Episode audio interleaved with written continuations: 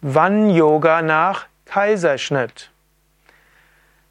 Hallo und herzlich willkommen zu einem Yoga-Vortrag in der Reihe Fragen an Sukadev. Mein Name ist Sukadev und ich habe um Fragen gebeten und eine Frage, die gekommen ist, wann Yoga nach Kaiserschnitt? Also, wenn du, wenn jemand Kind bekommen hat, Kaiserschnitt dafür notwendig war, dann ist die Frage, wann Yoga nach Kaiserschnitt. Jetzt hängt es natürlich zunächst einmal davon ab, welchen Aspekt des Yoga. Bestimmte Yoga-Aspekte kannst du ja direkt üben. Tiefenentspannung, Meditation, Bewusstseinslenkung, bewusste Atmung und so weiter, das geht direkt nach Kaiserschnitt. Auch sanfte Wechselatmung und andere Atemübungen gehen auch direkt danach.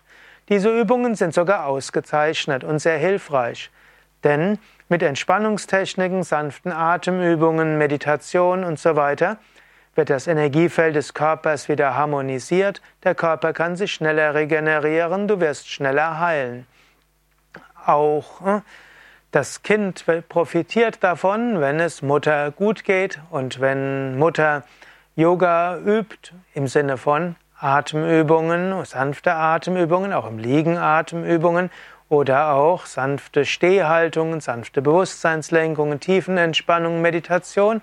All das hilft auch dem Kind und hilft natürlich auch dem Vater und der ganzen Familie. Wenn aber die Frage ist, wann Yoga nach Kaiserschnitt im Sinne von wann du wieder eine normale Yogastunde besuchen kannst, das hängt erstens davon ab, wie deine Heilung ist und zweitens, welche Yoga-Art du übst. Sanfte Yoga-Arten gehen relativ schnell und etwas forderndere Yoga-Arten brauchen etwas länger. Und deshalb werde ich jetzt hier keine konkrete Empfehlung geben. Frage den behandelten Arzt, wenn er sagt, dass du wieder sanften Sport üben kannst und dass du dich vielleicht auch nach vorne und nach hinten beugen kannst, dann kannst du auch wieder in die klassische Yogastunde gehen.